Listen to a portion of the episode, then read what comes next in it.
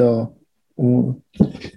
Bueno, bienvenidos a este otro programa en Arroz y Habichuela que hace tiempo no Buena, buena, ya lo extrañábamos. Han sido, han sido unos meses poco complicados.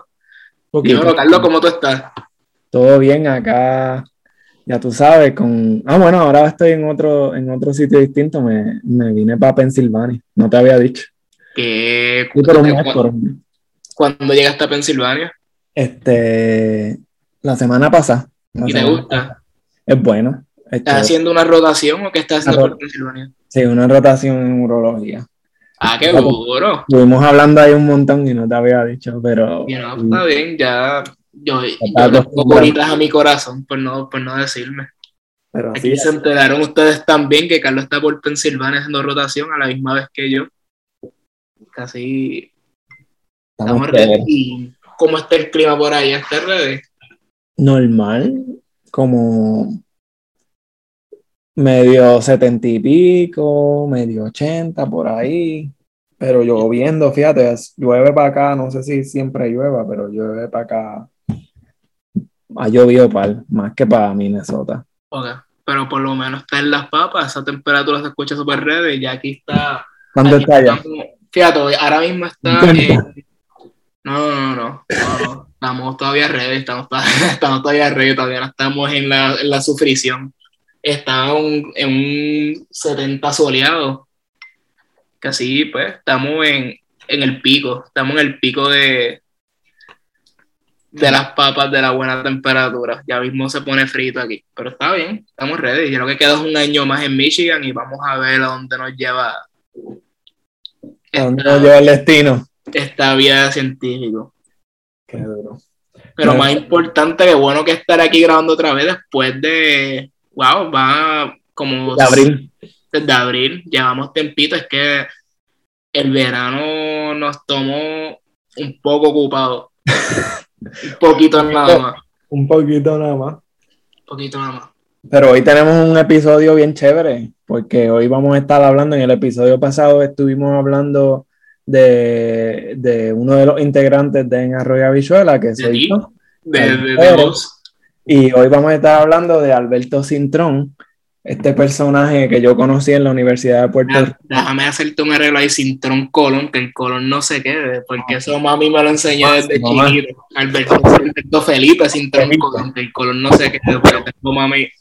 Saludito a mami si está escuchando eso, porque tengo madre también, so, desde chiquito. Un saludito, un saludito. Alberto Felipe Cintrón Colón, es oriundo de la ciudad cagüeña en el centro y corazón de Puerto Rico, la ciudad criolla de la Taína.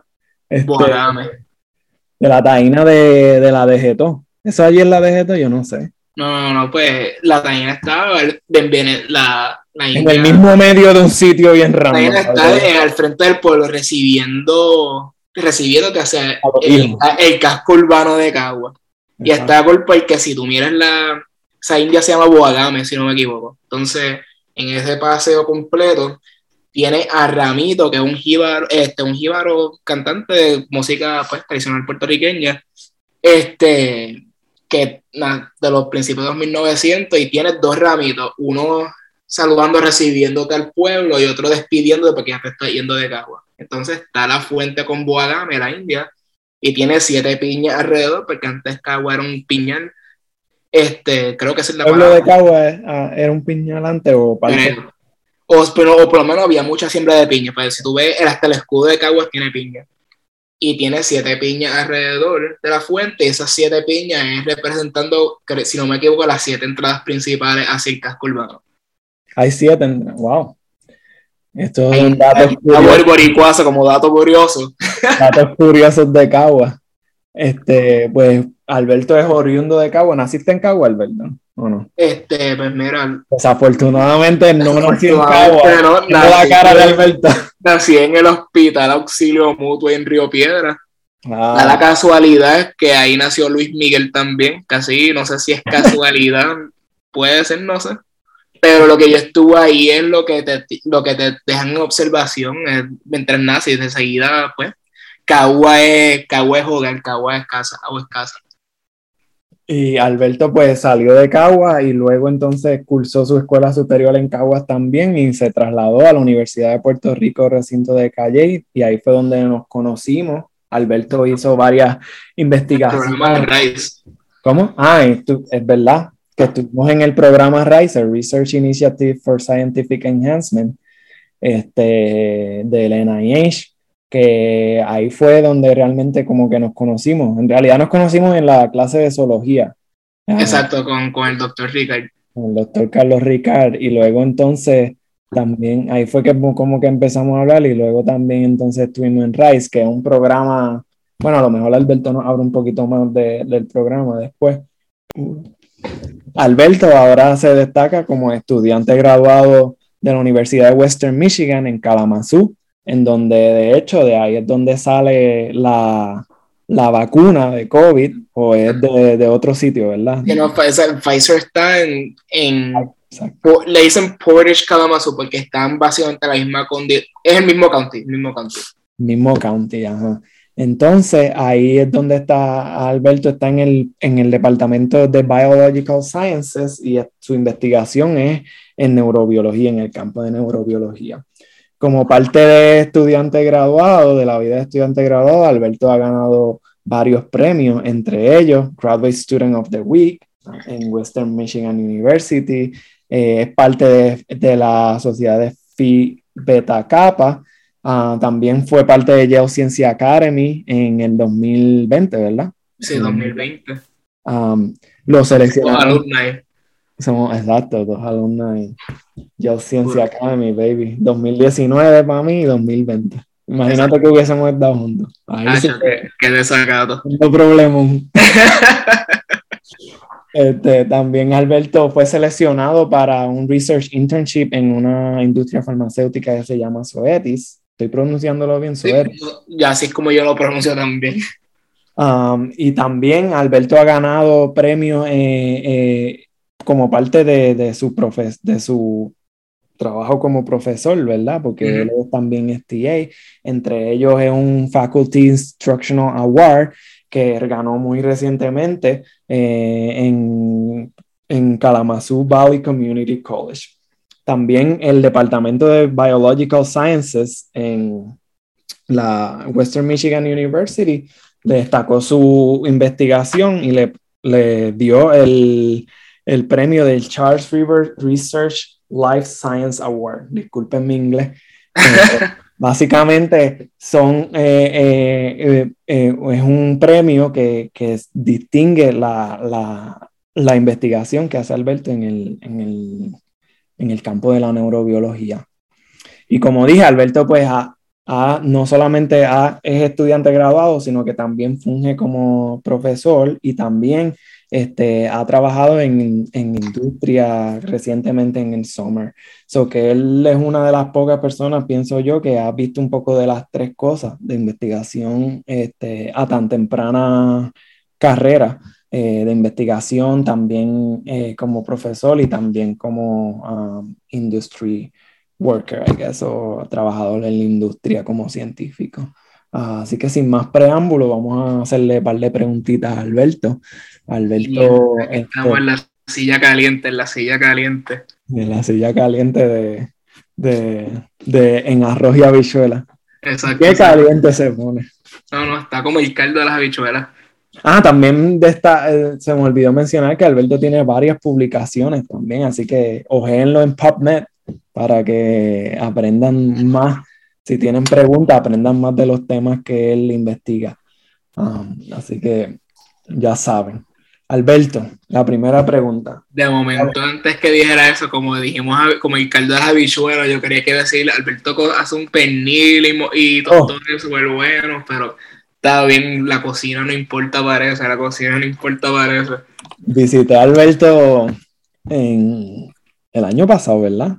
sí, el verano pasado. Sí, y estuvimos allí, hicimos una carne frita con... ¿Con qué era? Con, como Había tostones y un, bueno, los inicios éramos mofongo, pero no había suficiente plata, nos hicimos bolitas. Yo era como mofongo en bolitas y después tostones. Estuvo bueno. También, también Alberto tiene un programa casi de cocina en Twitter. Este, ya no lo, ya no estaba haciendo mucho, pero antes lo hacía bastante y posteaba lo que cocinaba. Y también. Pero está, está ocupado, está, está, está llena la agenda. Lo pone en Instagram también a veces. Y uno ahí está comiéndose un sándwich. en la casa ahí. Y de momento ve, ve, lo que está haciendo Alberto y dice que chévere, qué, qué, bueno. qué, qué bueno es la vida, qué bueno es la vida. Pero sin más preámbulos, vámonos, vamos a hablar un poquito sobre tu investigación y cómo te envolviste en esta investigación que estás haciendo ahora. Pues mira, este, la persona con la que estoy trabajando en el laboratorio, o la persona que es mi, el, el jefe o el PI, el Principal Investigator, o en español, el investigador principal, pues sería el doctor John Spitzbergen. Y a él yo lo conocí en, pues, en UPR Calle, cuando estábamos haciendo nuestro undergrad. Nuestro grado bachillerato. Él vino en el 2012 para dar su research talk en, la serie de seminarios que tenía Rice y me, me gustó la forma en que él habló de esa investigación. Y me, fue una investigación que me hizo sentido y ya más adelante voy a hablar más sobre eso. Y al hacerme sentido, lo que él estaba diciendo, usualmente esos seminarios muchas veces te dicen un reguero de cosas y tú te quedas bien medio perdido, como que qué diablo está pasando. Especialmente cuando uno está en bachillerato y estoy seguro que te sentiste así. Y ahora todavía me siento así de vez en cuando. Y todavía, y eso es bien dependiente del comunicador. Y pues, la forma en que él habló de su investigación, una manera sencilla pero complejo. Y puedo entender, me encantó. Me entrevisté y en, Calle mismo. En Calle mismo, en el, el, programa Rice, para ver si podía adquirir este, una oportunidad para hacer investigación en el verano. Ok. Y es gracioso porque la, la entrevista de Rice que tú pasaste por ellas también son lapsos de 15 minutos. Exacto, sí, es bien corto, exacto, en comparación con otras entrevistas, sí. Pero cuando yo hablé con él, pues, en vez de 15 estuvimos 40 minutos hablando, después llegó Dr. Ross, que en ese entonces era el, el, el, chair, el, el, Dr. Ross, que era el chair de, de Rice, como que a regañarnos, como, mira, acelera. Y nos conocimos, llevamos bien y pude hacer investigación como undergrad durante ese verano y me gustó y por eso regresé para acá. Porque este, la investigación me gustó, pero más que la investigación, creo que fue el advisor, porque eso es algo que no se dice mucho. Muchas veces este, dicen o por el prestigio de la universidad o por el tipo de investigación, pero algo que no se menciona mucho es si el advisor es actually bueno, porque si hay alguien de quien tú puedes aprender y alguien que te trate como humano y no como un empleado este, casi esclavito más de la ciencia, si eso hace sentido. Sí. Y y para actually contestar la pregunta que es mi investigación, pues ahora mismo el, yo estoy viendo cuáles son las, los roles o los efectos de envejecer sedentariamente, o sea, no hacer ejercicio y seguir envejeciendo, versus envejecer y añadir ejercicio en distintos puntos de edad, desde cuatro semanas, que es cuando están post-winning las ratas, que es el modelo que yo estoy usando, sea, post-winning cuando las destetan, este, hasta la edad de 24 meses o dos años. Es un, un, proyecto bastante largo porque estamos tratando de ver un sistema mamífero, distintas etapas de edad, y ejercitando seis meses versus no ejercitar seis meses, que son también largos periodos de tiempo, que eso es lo más, ese ha sido casi el factor limitante de, de este proyecto, pues hay que esperar bastante para entonces poder tener las muestras. Y pues estamos viendo cuáles son los efectos de envejecer con ejercicio versus envejecer sedentariamente en dos aspectos. En el sistema nervioso periferal, en el más, más específico en el neuromuscular junction o la unión neuromuscular, que es donde el axón de una neurona, esa parte, esa cola de la neurona con sus terminales, contactan el músculo y hacen una unión y se hablan y le envían neurotransmisor para que eventualmente el músculo contraiga, pero el músculo está dando algo de vuelta. Y fíjate, hay un paper que me gustó mucho que habla el músculo como si fuera un, órgano endocrino, que no es solamente está ahí para contraer, el músculo es más dinámico que eso. Y que secreta algunas otras hormonas, o no hormonas, sino que este, factores... hay factores neurotróficos, es una de las cosas, y a eso mismo iba. Ahora, está, además de ver está en el área del neuromuscular junction, esa conexión, estamos viendo cambios de neuroplasticidad estructural, cómo cambia. Este, hay más branches, hay menos, el motor end plate, que es donde la parte del músculo donde la neurona contacta crece, decrece, hay más, hay menos. Y a la misma vez, además de periferal, nos estamos yendo en central, más bien en el cordón espinal, en el área lumbar. Que en el área, el área lumbar es la parte que inerva los músculos de las piernas. Y esos son los músculos que estoy probando.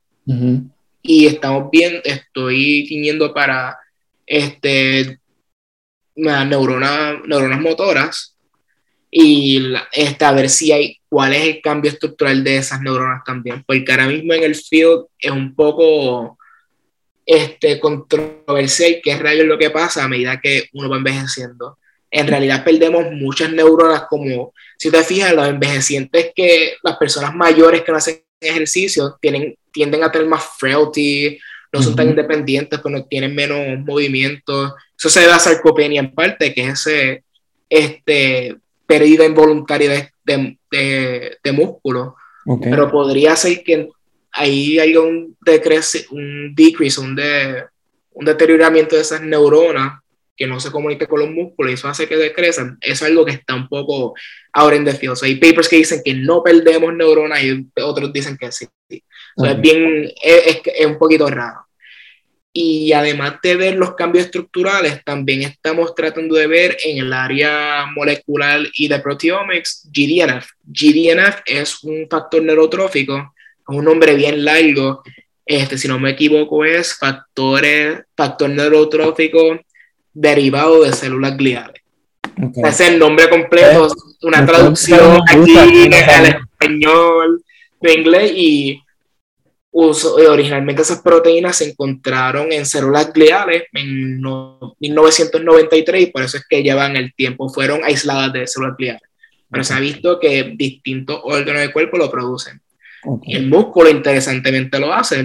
Este, el, el, músculo esqueletal es capaz de producir ese factor neurotrófico, que es una proteína, que no solamente se produce en el sistema nervioso, sino que también en otros tejidos se produce como el músculo. Exacto, que es algo bien interesante porque, por, ¿por qué rayo el, este, el músculo hace esa, esa factor neurotrófico? Y no es el único, BDNF o Brain Derived Neurotrophic Factor, que yo creo que es el más conocido, además de NGF, Nerve Growth Factor, que fue el primero. Son los dos más estudiados de GDNF con la G este, no se sabe tanto, no se menciona as much como los demás.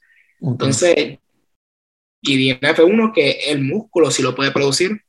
Y algo bien interesante en, se ha visto cuando hay casos de dinervación que el nervio se aleja del músculo, hay, más, eh, hay mayor expresión de GDNF. En el músculo. En el músculo para tratar de funcionar como un atrayente químico. O sea, está tratando de echa para acá, no te vayas, nervios, para mantener ese vacío. Porque quiere bailar con Hice los gestos como si tuviera una canción de reggaetón. Aquí tengo Wisin y Yandel. Ven para acá, nervio, ven para acá, nervio. Este, qué bueno que solamente nos escuchen las voces y no pueden ver los, Vamos a poner en YouTube también. No, para, para el canal de clips, para el canal de clips. este... Interesante eso, que también el músculo puede producir un factor que solamente, ¿verdad? Se produce, o no solamente, sino que se produce mayormente el sistema nervioso y que se produce en tiempos de estrés para el músculo, en donde no tiene ningún tipo de... Conexión, que la conexión se, eh, se interrumpe. Y esos casos han sido, pues, así tratando de hacer distintas este, manipulaciones para dinervar el músculo, a ver qué, qué pasa. Okay. Y algo interesante es que en, de los pocos estudios que se, puedan, que se han recorded o se han reportado de humanos, casi siempre son por biopsia, porque tú no puedes ir a sacarle un canto de músculo esqueletal a alguien, al menos que si está vivo es porque amputaron la pierna, por ejemplo. Pero en tú como hacer, no, nosotros no podemos ser los humanos como modelos, excepto en ser bien limitado, que si obtener plasma, etcétera.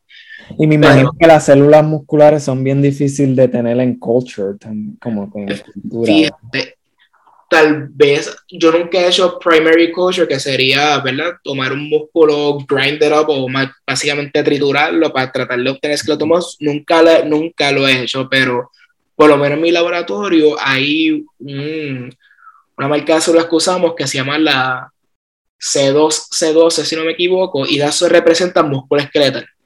Y son bastante, crecen bastante rápido, fíjate. Y está culpa de cuando llegan a madurez, las puedes ver contraerse en el mismo plato, oh, que está súper nítido. Este, pero ya es una línea establecida. No sé cómo es tratar de hacerlo desde el, mismo músculo. Nunca he tenido la experiencia. Pero hay un estudio que se hizo en humanos, ya eran pues, humanos muertos, se hizo biopsia para tratar de sacar músculo que no sé si eso es la palabra, que sea la palabra correcta, pero se obtuvo músculo y eran pacientes ya más envejecientes o más, ya más adultos y trataron de ver, medir expresión de distintas proteínas, factores neutróficos, etc. Y tenían, de la casualidad que tenían gente con músculos que estaban dinervados, que tenían, los nervios no estaban tocando el músculo, fue, hubo una, esa conexión se interrumpió este, unos que estaban saludables y otros que tenían TMD o distrofia muscular. Duchenne's Muscular Dystrophy. Entonces, en Duchenne's es bien interesante porque el Duchenne's no es por una desconexión del nervio que el músculo se genera, es otra condición que no me acuerdo cuál es la proteína ahora mismo de distrofia, creo que no me acuerdo. Y pues por esa condición es que el músculo se va degenerando. Pero los otros que eran que se interrumpió la conexión y el nervio no estaba tocando el músculo y otros que todavía esa conexión seguía. Y se vio que en los dinervados este, hubo una, hay más expresión de la proteína que estoy estudiando, GDNF, en comparación con los saludables y interesantemente en comparación con los de Duchenne también. exacto, en los dinervados, los que no tenían el nervio. Y hace sentido porque pues tal vez en los que están dinervados el músculo está tratando de rescatar esa conexión. Okay. Los saludables pues tenían la conexión, no hay la necesidad de crear tanto o a, ver, que hacer tanta expresión sobre esa GDNF, RNA después de proteína. Y en el caso de Duchenne, pues no es necesariamente por una desconexión, es el músculo. La conexión sigue ahí, lo que pasa es que es más debilitada. Exacto. si el músculo, pues si se está desapareciendo, se está rompiendo, etcétera, pues obviamente va a haber menos lugares para conectar. Eso está bien cool. estoy tratando de ver cuáles cambios hay en esa proteína, este, en, pues con ELISA, por ejemplo, en Sun Linked Immunosorbinase, para cuantificar proteínas en músculo esqueletal y en cordón espinal. Y también estoy haciendo qPCR, o sea, estoy trayendo RNA de también tejido muscular y cordón espinal para medir estas expresiones de, de GDNF y comparar a ver qué rayos pasa en el cordón espinal versus músculo. ¿Cuál es, la, ¿Cuál es la relación? Porque algo que no sabemos muy bien es quién es la, cuál es el protagonista aquí que ayuda a mantener eh, la neurona feliz y contenta y esa conexión contenta es GDNF que se hace en el músculo o es GDNF que se hace en el cordón espinal. ¿Cuál es, cuál es el que, cuál es el cheche? Y es una, y es una pregunta un poco difícil de contestar también, porque si vamos por el cordón espinal, hay un fracatón de células ahí y hay un montón de procesos que están pasando. Y ahora sabemos que el músculo esqueletal no es tan estático como antes se creía que era. Casi está interesante y, y eso es básicamente el proyecto que estoy haciendo. Sí, es bien interesante porque definitivamente hay una necesidad donde, de eh, eh, entender el proceso de envejecimiento, no solamente aquí de la corteza cerebral, ¿verdad? De, de, lo que pasa en el cerebro como tal, sino también lo que pasa en la espina dorsal y en los músculos. Exacto. Porque definitivamente uno ve personas que están decondicionadas físicamente mientras más mayor es la persona. Um, así que, y no solamente serían las personas que se consideran más viejas, ¿verdad? Que serían a lo mejor mayores de 75 o lo que se entienda, sino que también personas que a lo mejor son jóvenes que porque tienen condiciones físicas eh, cualquiera que sea, del corazón o de cáncer o lo que sea, pueden también tener esos procesos de, condicionamiento que están asociados al aging también. Exacto. Um, y lo que me gusta también del proyecto que estoy haciendo es queremos añadir a la evidente creciente fuente de información que dice que el ejercicio sí es beneficioso para todo el mundo y con esta hacer este intervenciones de ejercicio a distintas edades, hasta, lo, hasta más en la vejez del modelo de la rata, podemos decir, mira, no importa cuando tú empiezas a hacer ejercicio en tu vida, va a haber X, eh, X este, beneficio. Exacto, sí. Y eso es algo que yo me puedo relacionar y todos nosotros podemos relacionar porque primero a medida que ustedes los podcasteros nos están escuchando, ahora mismo tú estás envejeciendo, cada segundo que pasa estás envejeciendo. Y eso, eh, eh, la, vejez es algo con lo que todos lidiamos. Y todo como tal vez algo que un seminario que di, yo, la forma en que yo traje el punto es que nosotros estamos buscando por esta eterna fuente de la juventud desde Ponce de León, que fue y llegó allá a Florida, son medio, pues no sé, son medio leyenda, pero buscando la fuente de la juventud.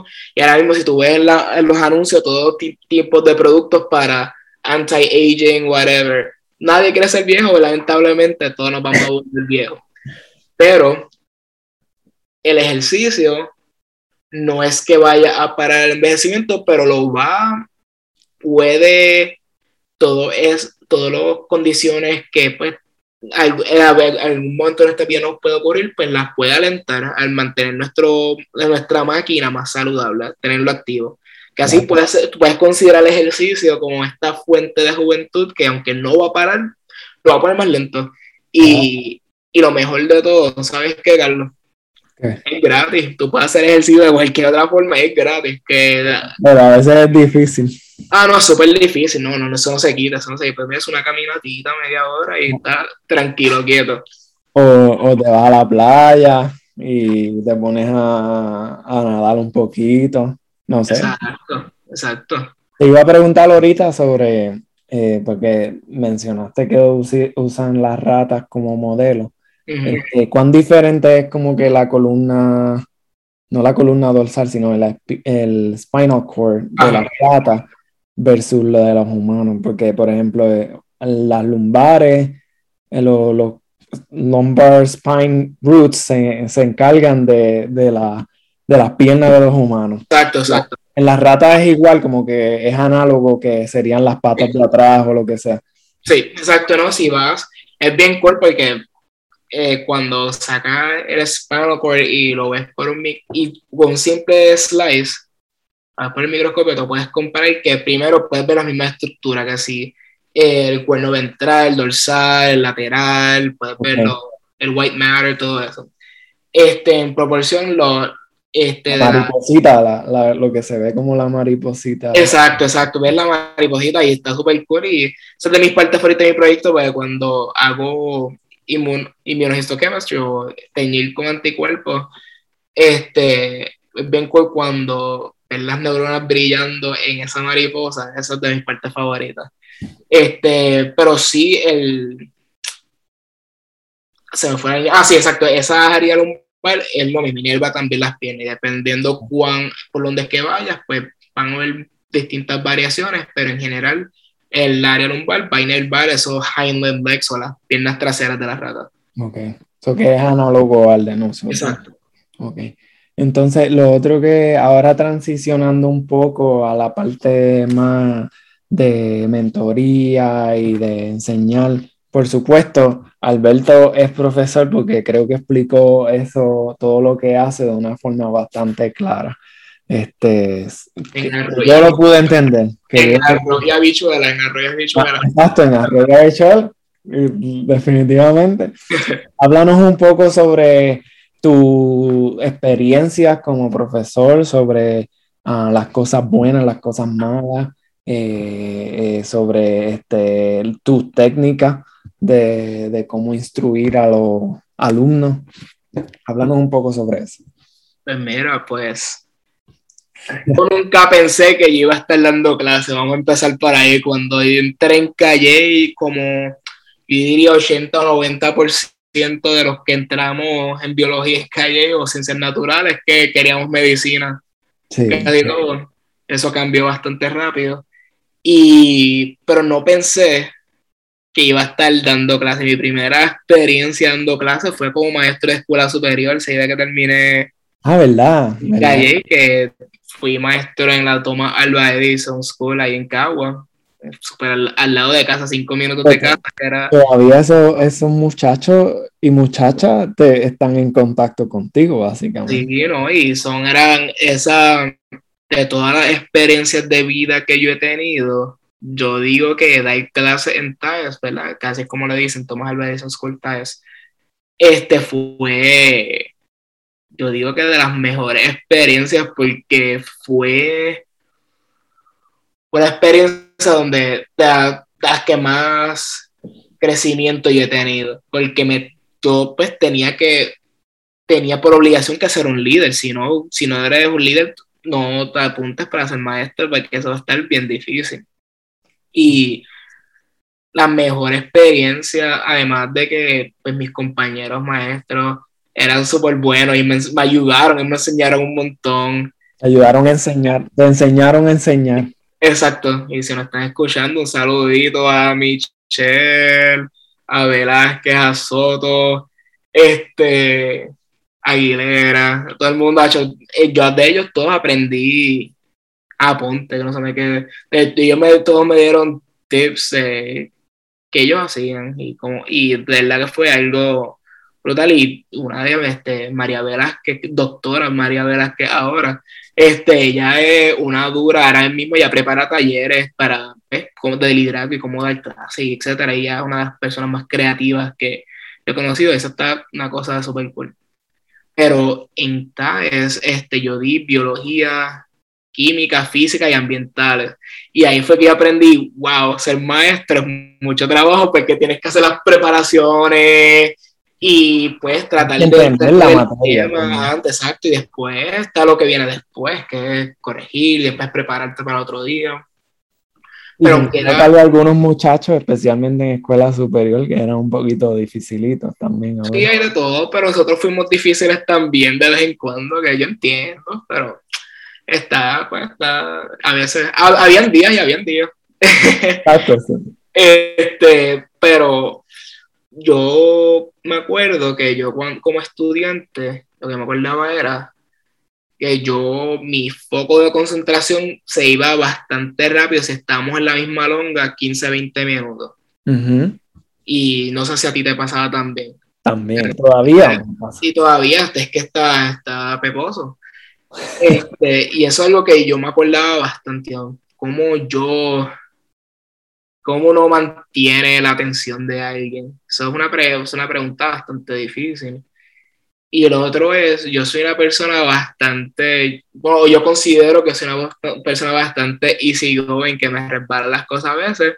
¿Cómo yo puedo, cómo yo puedo este, dar caso o enfrentarme a un público de una manera que yo parezca, no necesariamente estricto, pero que que está que aquí no se vino a comer M. ¿Tú me entiendes? Exacto, sí. Este, yo no. Y parece como una figura de autoridad. Que exacto, parece una figura de autoridad. Y yo tenía que 22 años y a los 22 yo parecía de 16, que todavía me acuerdo yo entrando a la escuela, subiendo la cuestita, este, uno de los muchachos que vi que tenía el libro de química, se iba a ser estudiante mío. Y tenía más libros. Yo le pregunté, este, mira, ¿necesitas ayuda con dos o tres libros? Porque era un montón.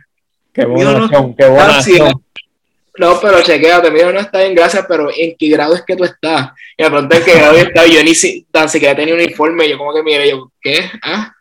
Estaba casual day, casual day. Era casual day, era el primer día, pero, ¿what? ¿Qué? Este, nada, me acuerdo ese primer día y yo traté de ser Mister más o menos estricto, pero claro, ese día terminé agotado porque ese no era yo. Y aprendí bastante rápido que obviamente hay que tener sus este, límites. Sus límites y su. ¿Verdad? Hay, hay una raya. Claro, sí. Y dentro de esa raya hay espacio para uno ser uno mismo. No ser otra persona o, hay cosas que tú te inspiras de otras personas y las emulas, pero las haces tuyas. Y eso fue algo que yo de verdad aprendí en ese año, de que yo puedo seguir siendo yo, pero dentro de un margen. Claro. Y las cosas buenas se emulan, imitan y mejoran, y las cosas malas que tú ves de, tal vez de, que tú ves compañeros que pueden ser que estén repitiendo o no, etcétera, pues tú las tomas en consideración también de qué cosas no hacer, o si te tomas, y a mí me gusta analizar a veces al final del día que, cómo estuvo el día hoy, y qué hice, qué no hice, y qué comentarios puedo haber escuchado que tal vez no haya sido una buena experiencia para alguien. Y pues uno va poquito a poco mejorando y tú creas tu propia, tu propia salsa, básicamente. Esto es una salsa que estás cocinando y tú esperas que al final del día a la gente le guste lo que estás cocinando. Este, casi eso fue algo que yo me llevé de la Edison, ese año que estuve ahí. Y además de mi estudiante, todo, me acuerdo de todos y todos tienen un sitio bastante único y especial porque todos eran bien diferentes, bien independientes, todos tienen su propia personalidad y todos esos muchachitos eran todo, que ya, había algunos que entraron a la escuela de piscina en el recinto. Exacto, Y ya hay varios que están en proceso de terminar su bachillerato y otros que están a mitad, que ya están ahí. yo, wow, o sea, lo cual me hace sentir súper viejo, pero está súper cool que todavía se acuerdan quién yo soy y me hablan de vez en cuando y eso es algo que representa mucho para mí. No, y que el impacto es básicamente exponencial, ¿verdad? Porque tú impactaste una vida como profesor, instruyendo a una persona sobre X o Y materia, y luego esa persona a lo mejor termina en, en, escuela graduada, haciendo un PhD o en escuela de medicina o en lo que sea, y esas personas, o como profesor o maestro también, y entonces esas personas empiezan a tener un impacto también después en la, en la sociedad completa o en, en la sociedad común. Exacto. Y es una semilla que sigue, que sigue expandiendo. Es como un árbol y sigue, y sigue, y sigue. Y forma esta gran cadera que quién sabe de aquí a 20 años vea a alguien que tal vez sea hijo de un estudiante mí, mira, tú fuiste maestro de y yo, what, además de que me voy a sentir horriblemente viejo, este, eso está... Pero tú estás trabajando... No, exacto, estoy trabajando creando la fuente de la juventud. La juventud. Sí, sí, casi, yo espero seguir haciendo ejercicio de aquí a 20 años, y cuando tenga X edad, pues todavía parezca a la edad que tengo ahora. Exacto. No, de 20 no, pero tenía 20, parece de 15, eso no. No, tranquilo. La, clave es el ejercicio. La clave del ejercicio, la clave del ejercicio. Entonces, cuando llegué a Western, te voy a admitir, para parte de mi, pues, de la beca que nos otorgan, tengo que dar clases, tengo que hacer un TA, Teaching Assistant. Y usualmente los Teaching Assistants lo que damos es un laboratorio de un curso. Y pues, el laboratorio que llevo dando es el laboratorio de anatomía humana aquí en Western y te voy a admitir que yo estaba bien, como decimos en Puerto Rico, bien boricua, estaba bien cagado. Estaba un poquito caqui. No, estaba súper caqui. Porque, mano, que pues sí, tuve la experiencia de, ser maestra, ahora voy a estar dando clases a estudiantes de universidad. Eh, completamente inglés, aunque TAES era una escuela bilingüe, este, que tenía que dar los cursos en inglés, este, todos hablábamos en español también, en caso de que algo pasara, pues puedo dar un switch rápido a español o dar parte en español y al final era un spanglish lo, que sucedía de vez en cuando. Y, pues la definición de Puerto Rico. Exacto, exacto. Y para que ahora tengo que hablar 100% en inglés. Anatomía, que anatomía en sí es anatomía sin fisiología, es anatomía pura solamente, anatomía en sí en realidad es un vocabulario entero, es un lenguaje entero. Este, y pues yo sabía anatomía, me lo tomé en, bachillerato, pero en calle era anatomía y fisiología 1 y 2. Yo solamente tomé la 1. O estaba, yo solamente estaba hasta, ya hasta el sistema nervioso. Yo no tomé el resto. Eso era algo que tenía que estudiar encima. Y yo, diablo, ¿qué rayos yo voy a hacer? Y te voy a admitir que ese primer semestre fue un poquito bumpy al principio, a lo que yo pues era mucha preparación, pero aprendí muchas lecciones de qué cosas no hacer. Este, y después de ahí todo ha sido mucho más fácil, porque lo mejor es que el cuerpo humano no ha cambiado en los últimos miles de años, no que yo sepa, no tenemos otro brazo creciendo. Casi ha salido el sexto, el sexto dígito. Exacto, exacto, exacto. Casi como, como el vino uno se pone mejor. Este, y en el transcurso. Envejeciendo, envejeciendo. Envejeciendo, no es añejando, ¿sabes? Añejando. Añejando, exacto. Este, y después de hacer, terminar mi examen de grado y me convertirme en candidato, me entrevisté en Kalamazoo Valley Community College, que es una universidad aquí mismo en Kalamazoo, que es un community college que es bastante bueno, tiene programas que sí de enfermería, de asistente dental, pero también tienen sus grados en biología, etc. Y van muchos estudiantes, incluyendo de Western y de la área, y es una, un sitio bien chévere. Y son, y son bien, son una, una community college bien preparado también, que eso es bueno. Y pues me entrevisté para una clase que era fisiología humana, como un adjunct professor, o sea, una sección y un laboratorio. Y después de eso subí a dos secciones y me he quedado más o menos ahí. Y ahí aprendí mucho y coincidió con Geociencia también, que eso está bien cool. Y Geociencia, que tú tuviste también, nos enseñan sobre cómo poder comunicarnos y ser inclusivos, ser, este, entender lo, lo, que es diversidad, ser compasión, tener compasión, etc. Y, y hay un seminario que literalmente se titulaba este, Teaching, este, ¿cómo era? Tiene que ver con Inclusive Teaching, algo, lo estoy parafraseando, pero ah, tenía esos dos temas. Algo que sé bastante de cómo tú ser inclusivo o qué experiencias tienen las personas de ser inclusivo durante el proceso de enseñanza. Exacto, y de verdad que en, este Community College pues aprendí bastante de eso, especialmente usualmente en Community College va, es bastante diverso, donde vas a tener estudiantes no tradicionales, claro. estudiantes tradicionales, estudiantes minoritarios, estudiantes con distintas este, disabilities, este, y es algo que me enseñó mucho en cómo interactuar con personas. Ok. Y porque el material siempre va a ser el material. Claro. El material siempre va a ser material. Las personas son distintas. Exacto. Y quién sabe si yo puedo, te puedo dar la mejor clase de fisiología, pero si no conecto contigo, porque alguien, como acabas de decir, cada persona es bien distinta, ¿cómo yo puedo hacerle cambios para conectar con las personas? Y pues uno quisiera conectar con el 100%, a veces uno conecta con el 100%, pero si puedo conectar con 80%, eso para mí es un buen. Y este es encontrar el, el punto de alianza. Exacto. En, en, investigación, en um, entrevistas médicas, se habla, cuando uno tiene un paciente un poco difícil, se habla de, y cuando uno, con todo paciente debería hacer, pero se habla del punto de alianza. Pero fíjate que tú haces un punto de alianza como con 20 o 30 personas es más difícil, pienso yo, que hacer un punto de alianza con una persona. Oye, pero aunque haga un punto de alianza con una sola persona, mano, hacer alianza con una sola persona es bien difícil. es bien difícil con una persona. Increíble, porque nosotros somos seres sociales, ¿verdad? Lo el ser humano es un animal social.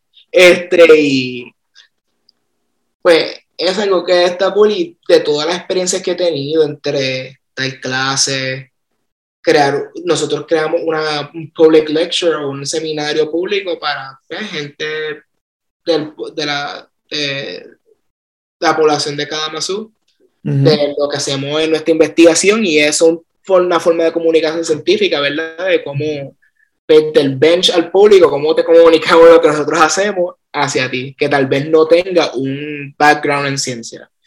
Y eso es algo que me gusta mucho. Y yo creo que de toda esta experiencia dando clases y escuchando a colegas y compañeros y amistades, este, como ya había mencionado, el material siempre va a ser el mismo, no importa qué, pero hay dos cosas que es bien importante. Es cómo tú comunicas, ya eso que todo el mundo, todo el mundo va, va tú vas a encontrar un montón de profesores que van al Human Physiology, fisiología humana cómo tú lo comunicas. Eso es, no todos lo comunican igual. Y hay gente que es estricto, blanco y negro, bla, bla, bla. Hay gente que son. Yo, por ejemplo, yo, me, yo soy una persona que me aburro rápido. Y eso fue algo que estamos hablando, cómo uno capta la atención. Y lo, algo que aprendí en Edison es, además de ser yo, es cómo ser yo. Y es, a mí me, por ejemplo, física. Física, cuando estamos hablando de fricción, yo hice el moonwalk para explicar la fuerza de fricción. De Michael Jackson. De Michael Jackson. En química hicimos mantecado para explicar calor, hicimos una, un lava lamp con aceite y, y uh, colorante vegetal, el caso para explicar densidad, polaridad. Este, hicimos, eh, hicimos extracción de proteína de leche, sacamos caseína, hicimos con esa misma figura y tratamos de hacer arte, hicimos figuritas, etcétera que esa otra cosa, el arte y la ciencia se pueden combinar y es una cosa hermosa cuando se hace. Pues dos cosas, cómo comunicar y dos, mano, en, en, una, en un mundo que desde chiquito se nos dice tú puedes hacer lo que tú quieras, ¿verdad? o la mayoría de las veces se nos dice tú puedes hacer lo que tú quieras si te lo propones. No muchos dicen que ser being kind amable, kind sería amable, ¿verdad? Sí. Amable y... y buena gente. Sí, se puede decir buena gente, pero... Se dice la, la, frase de Héctor Lavoe? Este... Bueno. no, es lo mismo ser bueno. Se me olvidó, la voy a buscar, sigue hablando. Pero, pero en un mundo que tú puedes hacer todo, este, mira, ser amable, ser amable y receptivo, porque este, al final del día, no todo el mundo es muy amable en este planeta y ¿por qué no ser tú la persona amable? Y así tú creas ah. conexiones. Y eso es algo que yo creo que siempre lo llevo. Sea amable, no, no se necesita mucho, es gratis. es gratis también. Y a mí me gusta lo gratis, ¿por qué no? ¿A quién no le gusta la, lo gratis? Mira, la frase era, es chévere ser grande, pero más grande es ser chévere. Ahí está. Y creo que si una camisa con esa cita, me la, la voy a comprar. Sí, no, y, es verdad, o sea, tiene, tiene toda la razón. Eso no es solamente en, en, um, en, en la instrucción, en, en, enseñar o en ser profesor, es básicamente en todo, hasta en la misma ciencia, de la forma en que uno puede a lo mejor crecer un poco, es siendo cool, siendo una persona amable, siendo siempre pensándolo un, un poquito en, en, lo mejor, en lo que el, en lo positivo de los demás. Exacto. Um, y suena súper corny porque... Exacto, sí, bien corny. Pero, pero en realidad ayuda, ayuda mucho. Mucho en, que en, que uno piense lo mejor de los demás, no, no necesariamente uh, lo malo de los demás. Exacto. Y, como, y algo de bono. Have fun bonito, el bonito. Un, el bonito, el bonito. Este, diviértete. Si, si, si lo vas a hacer, diviértete tú también, porque si tú no la estás pasando bien, no creo que ellos la estén pasando muy bien tampoco. los demás no la van a pasar bien. Exacto. Y eso yo creo que es súper, un súper buen advice, que es buscar donde uno se siente cómodo y donde uno se siente este, uno, donde uno se siente chévere, valga la redundancia, porque um, es difícil que pues que uno pueda ser feliz si uno no se siente como en, en alguna profesión o en algún algo que uno hace. Pues es lo que en cual, no es solamente en lo que uno hace de trabajo, sino que también o de estudio, sino en todo, en realidad. Exacto. Ahorita hablaste un poquito de, eh, de introspección que evaluaba lo que hacía um, al final del día a lo mejor um, para ver cómo podía um, mejorar. también lo hacen, me imagino, que en, el, que en la investigación y en otras cosas, ¿verdad? Sí, no, es, y en investigación ahí sería un poquito diferente, por lo menos este de clase es un poquito más directo, porque tú sabes lo que hiciste, tú sabes lo que vas a dar después. Investigación, pues, un poquito diferente, porque en realidad tú puedes tener un plan, pero esos planes cambian bastante rápido, no es, no todos los planes están escritos en piedra. Este, y sí, hago, especialmente cuando un experimento falla, y mira que muchos fallan esos experimentos.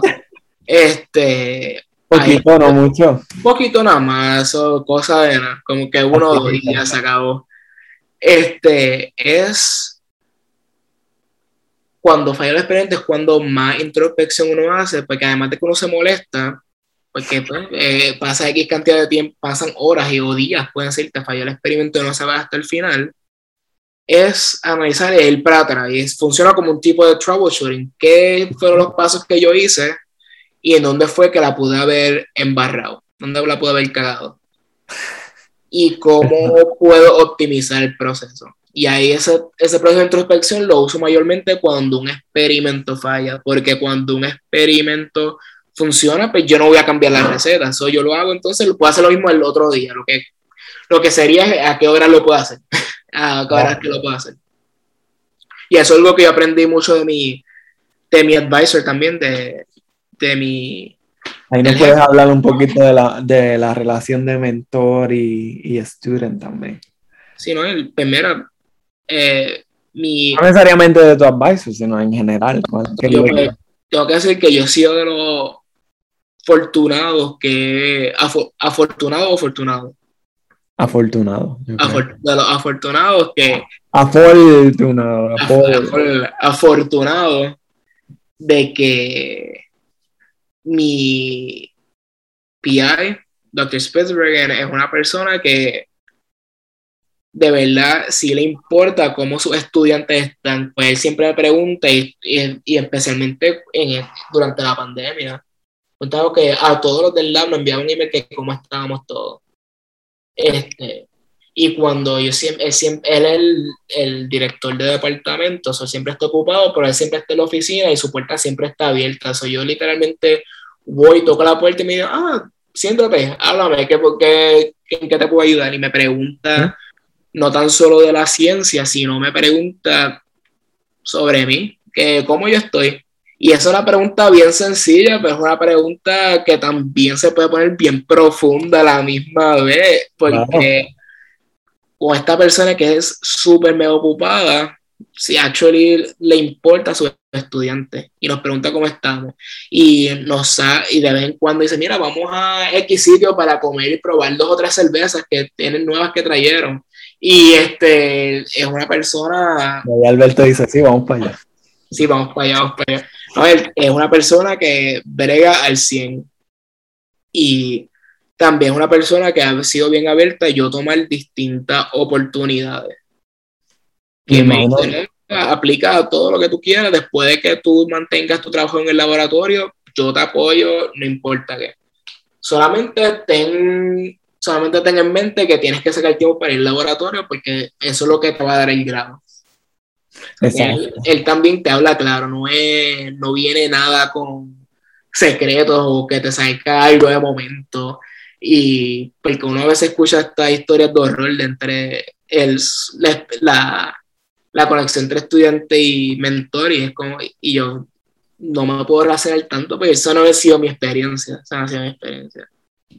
Casi el... La experiencia es única, en cierta forma, así que pero, pero es bueno cuando uno puede encontrar una persona que, que realmente um, se ocupa de, de, no solamente de la ciencia, sino que también de uno como ser humano, porque al fin y al cabo, todas las personas que van y hacen ciencia en un laboratorio son seres humanos, no son robots no son este, mecánicos. Así que este, mantener un laboratorio saludable es también en parte mantener la salud mental de, de, de las personas que componen el laboratorio saludable también. Que imagino que es igual como profesor también, o sea, ocuparse de ser estricto, pero a la misma vez entender que hay cosas que pasan. Este, Exacto. Y que los estudiantes son seres humanos también. Exacto. Es más, mira, un ejemplo, este verano que estaba dando la clase de fisiología humana, yo la estaba dando este, online. Este, y yo noté una de las estudiantes que estaba entregando todo, todo, todo, y de momento cesó. Y eso me estuvo rarísimo. Y yo por lo menos de mi parte me encargué enviar todos tres comunicados, como que estás bien, comunícate tan pronto posible que todo ¿verdad? Pues, bien, bien curioso. Al final del semestre fue que recibo un email de ella. Y yo pensé que iba a ser como si había algún tipo de oportunidad para entregar whatever. Ajá. Pero no fue así. Fue un email agradeciéndome gracias por este como tratar de comunicarte conmigo. Es que desde ese semestre pasó X, Y, Z cosas y pues se volvió un poco difícil, pero aprecio mucho el hecho que haya ido fuera ahora of your way para tratar de ver cómo yo estaba. Claro, y de ayudarla. Exacto. Y pues eso es algo que me sorprendió, porque usualmente cuando tú ves esos emails para pedir a ver si hay algún bonito que uno pueda dar o lo que sea. No hay, no hay un bonito, porque no hay un bonito. Exacto, y, no, y fue para, y fue para, en vez de pedir puntos, fue para agradecerme que yo me preocupé lo suficiente como para tratar de reach out y ver qué es lo que estaba pasando. Por eso es que te ganaste el Instructional Award, papo. Porque está muy duro. No, no, Háblanos, de la experiencia de verano de, de trabajar en Soeris. ¿Cómo fue eso? ¿Cómo, ¿Cuáles son las diferencias, las similitudes con la academia? Pues mira, bueno, como está diciendo, pues soy afortunado de que un advisor que está abierto yo tomé distintas oportunidades. Y Dios, sí, ¿no? Aplica. Y me dejó, pues, para aplicar a este internado en Zoeres que es una para el que no, si, si usted ve, si usted no escucha y está estudiando veterinaria o es veterinario, usted ha escuchado estoy de seguro de Suárez, porque Suárez es una compañía básicamente como Pfizer o Janssen, pero es para este, mascotas, para companion animals, animales acompañantes. Eso so va desde ganado hasta tus perritos y gatitos, etc. Este, y me dijo, sí, aplica. Y hecho, esta oportunidad era para el verano pasado, verano 2020.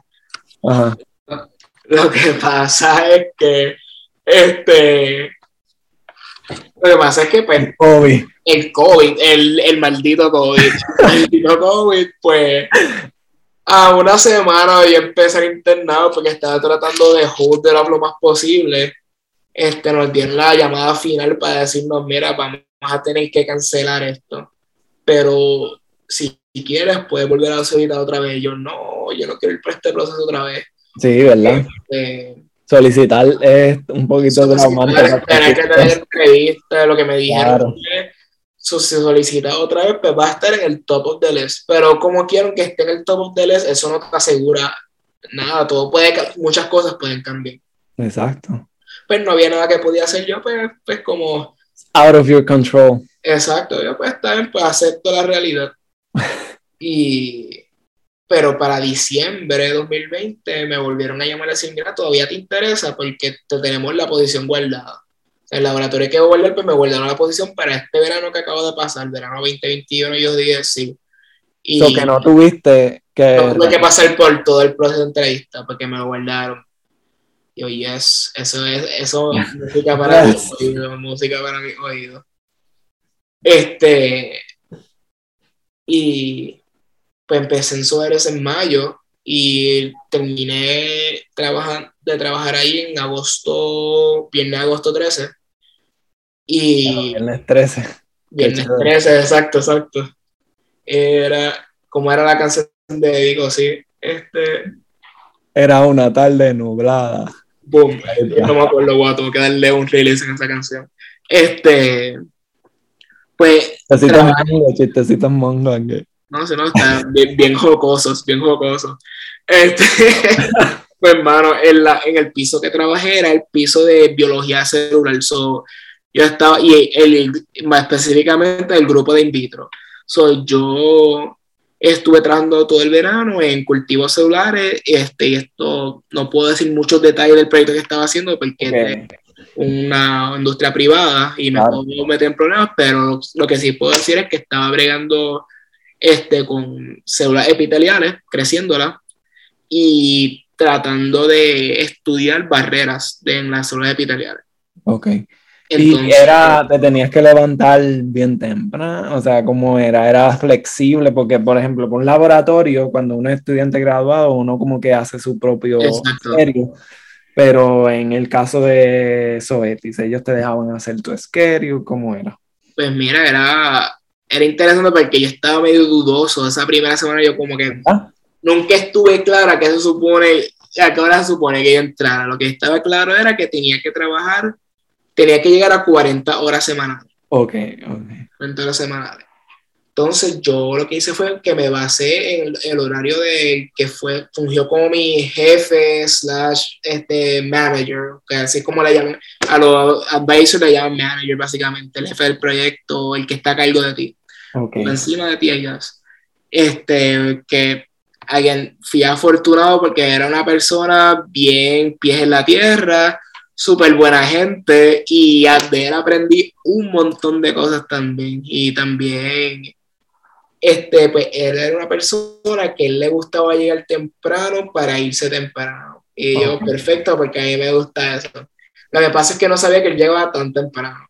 Él llegaba a las siete y media de la mañana, él ya estaba ahí. Ya, siete y media, rise and early con el café. él ya estaba ahí en la oficina. Y yo, wow yo, traté de hacer mi horario más o menos así, pero yo era de 7 y media, llegaba como eso de 7 y media a 8. Había días que yo llegué a las 6 porque después sí quería hacer cosas en, en mi laboratorio aquí en Western. Ah, porque estabas en los dos, como quien dice. Exacto. Pero también era flexible en el sentido de que le decía, mira, yo tengo que hacer X, Y, Z proyectos para mi investigación en la universidad. Si yo te trabajo este y este día una hora más, este día este mediodía y vengo el sábado para entonces darle de comer a la célula o eh, ponerle X tenedorcito. X compuesto a la célula, etcétera, pues, y ahí empato, y era bastante flexible porque me pues, decía, yo entiendo, está bien. Y eso es algo que me gustó mucho, y hablaba mucho de cuál era tu experiencia. Él, lleva ya como 30 años trabajando en industria. Sí, en su lleva como tres, creo que es, pero él trabajó para Upjohn, este, que después se convirtió en Pfizer, trabajó para Charles River, en distintas industrias, y me di lo, algo que sí me gustó mucho, bueno, dos cosas que me gustó. Primero, la paga en industria es, mejor. Es, más alta que en academia. A ver, tan, millo ahora, me dicen. Millo no, las deudas nunca se fueron, ahí me puedo comprar por lo menos dos medallas, por lo menos ah, dos pero dos medallitas. No, una, una, friturita por el lado. Ajá. la eh, paga es mejor y qué más. La paga y la flexibilidad. Es más flexible. Y también hubo muchas cosas también que me di cuenta que por lo menos las personas que trabajan, por lo menos lo que yo pude observar, es que tenían un horario establecido que voy a trabajar mis ocho horas y después no tengo que pensar tanto en mi trabajo porque puedo hacer mis hobbies, puedo pasar tiempo con la familia. Y eso es algo que a mí me gustó mucho, que pues lamentablemente parte del lado oscuro de la academia es que especialmente si estás empezando y estás tratando de tener tenure, esa permanencia, Claro. Pues, la cruda realidad es que te vas a tener que llevar mucho tu trabajo a la casa de vez en cuando. Este, sí, para escribir grants. Exacto, tienes que escribir propuestas de investigación, tienes que preparar las clases que tiene encima de eso, contestar un montón de emails. Y sí. Que, esa es la parte oscura de la academia. Y es mucho trabajo para. y no tiene la misma compensación que tal vez esa compensación viene después, porque yo puedo ver cómo fue en el trayecto, si te llega, pero tienes que esperar versus academia, que tal vez siente, perdón, versus industria, te siente esa compensación más rápido. Más rápido, exacto. en, academia es como un delay gratification. Exacto, exacto. Que lo hay, claro que lo hay, pero es, tienes que esperar. Porque al fin y al cabo en academia tú puedes hacer lo que te dé la gana, básicamente. O sea, no lo que te dé la gana, sino que el tema de interés tuyo eso es lo que puedes hacer. Sin embargo, en industria, pues es el tema de interés de la industria. De la industria. Um, es algo que estoy de acuerdo contigo y eso era algo que iba a decir que este que lo bueno de la academia, si terminas haciendo investigación, es que tú haces lo que a ti te apasiona. ¿Qué a ti te gusta? ¿Qué, qué el tema a ti te apasiona para hacer investigación y cómo puedo conseguir dinero? En industria es eh, cuál es el, el, el, interés de la compañía. Y a ese interés, donde, porque ellos sí tienen una fuente que parece ilimitada de fondo, tú puedes comprar lo que tú quieras en academia, pues tú tienes que a veces hacer, hacer tripas corazones y tratar de cómo estirar el dólar. Eh, no, pues pídete tres. Y yo, ¿qué? Y sí, ¿no? Que 10 mil, eso, eso es Pide tres por si acaso. Por si acaso, por si acaso unos años, pues dos más. Y ya en industria, en academia, vamos a combinar nuestros dos laboratorios para comprar eso. Y es verdad, dependiendo del laboratorio. Uno, y si no te sale, tienes problemas. Exacto, mira a ver qué hace, mira a ver qué hace. Este, pero puedes hacer lo que te tal vez investigar un tema que te apasiona, pero en industria, quién sabe si hay un tema que sí te apasionas, pero de momento el, el funding tiene que cambiar para otras cosas y, tu proyecto va a ser diferente. Sí, que tiene que tener cierto grado de adaptación, I guess, para, para industria. Lo bueno de eso es que por lo menos si eres una persona que sí te gusta la investigación, no importa qué, pues nunca vas a estar, siempre vas a estar con algo nuevo que hacer. Claro, exacto, sí. Sí, y algo también que en industria te dan mucho entrenamiento de cómo, pues, de ética, mucho, mucha, mucho entrenamiento de ética. En industria. Sí, por lo menos yo tuve que tomar varios workshops. Y en academia se dan, pero no son tantos, son medios, como decimos por teléfono, son medios pichaderas, como que tú, paga esto. Y en industria sí, eso es bien importante porque no puedes estar revelando secretos de la compañía o, tener cuidado con los vendors, etcétera.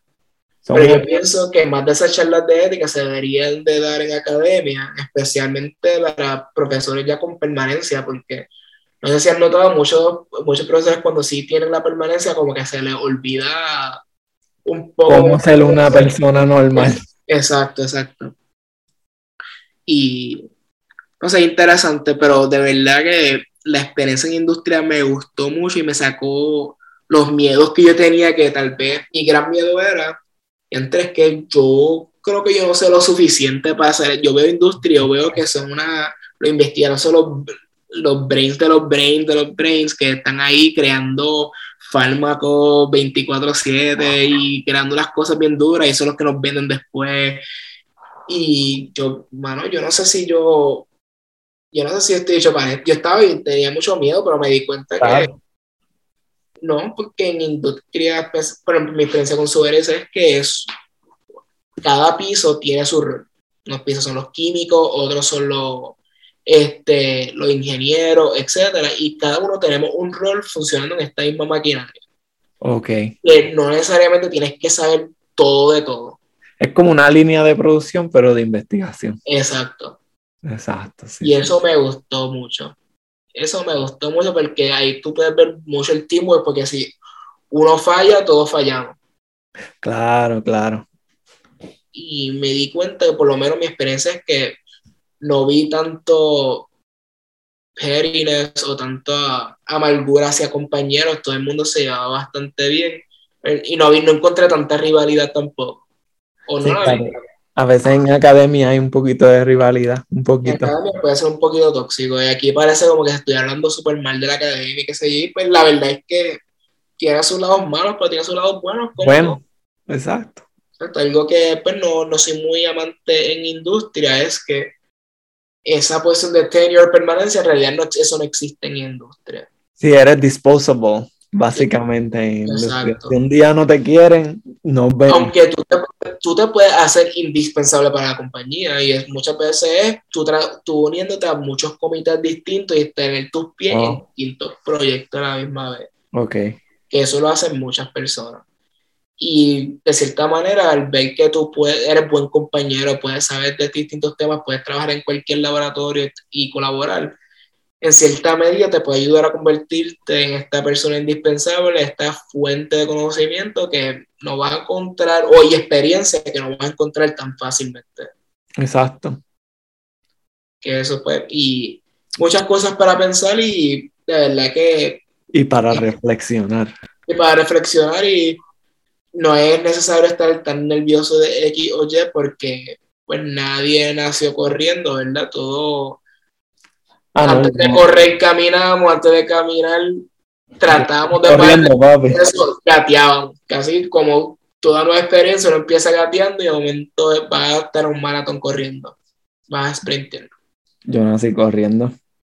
Ah, pues mala mía, pa. La verdad que tú eres de calle y se me olvidó que los de calle. En calle corremos desde los tres meses. Papi, los de calle son este. Ustedes evolucionaron y ustedes no son homo sapiens. los extraterrestres, Wisin y Yandel. Bueno, yo creo que hasta aquí podemos. Hasta aquí llegamos. ese chiste buenísimo de Carlos al final, yo creo que podemos concluir el episodio de hoy. No sé si tienen más preguntas, Carlos. No, estamos, estamos ready. Gracias por, por este, contestar las preguntas y espero que esto sea de provecho de algunas personas que estén pensando en industria, especialmente ese tópico de industria versus este, academia y también de ser profesor. Creo que es algo que no hemos tocado en otros um, eh, episodios. Es bien chévere que, y saber que hay una persona out there que tú sabes, ha tenido experiencia en distintas, eh, que es posible tener experiencia en distintas de estas facetas y luego entonces poder determinar lo que uno quiere hacer en el futuro. Um, por mi parte, pues yo no he tenido experiencia ni, ni en professorship ni en industria, así que escuchar esta perspectiva para mí ha sido beneficioso para mí, así que espero que para otras personas también lo encuentren beneficioso. Oye, Carlos, ¿y dónde te podemos seguir en las redes? Este, pues a mí me pueden seguir en Pérez Carlos PR, ¿sí? Pérez Carlos PR. Y Alberto. Y no, y a mí pues, me pueden en Twitter como Alberto FCCPR. Y el handle creo que dice profe, con una banderita de Puerto Rico. Este, y casi si tienen dudas me pueden contactar por ahí, me envían un mensaje por Twitter y eso, y más que feliz tratar de ayudar. Y también nos pueden seguir en el Twitter de Arroyo Habichuela, este, que es arroz underscore N E N, este, que prontamente le vamos a estar dando un poquito más cariñito a nuestras redes sociales. Y más cariño al podcast también. Y al podcast le prometemos más episodios más seguidos. Fue un verano un poco ocupado. Todo es, culpa de Alberto, en realidad. Aquí este, siempre defraudando al podcast no es culpa mía. Y bueno, y hasta aquí llegamos. Esto ha sido Red Visual. Espero que haya sido de su disfrute. Sí, nos vemos hasta el próximo episodio, que esperemos que sea más pronto que los demás. Chequeamos, Corillo.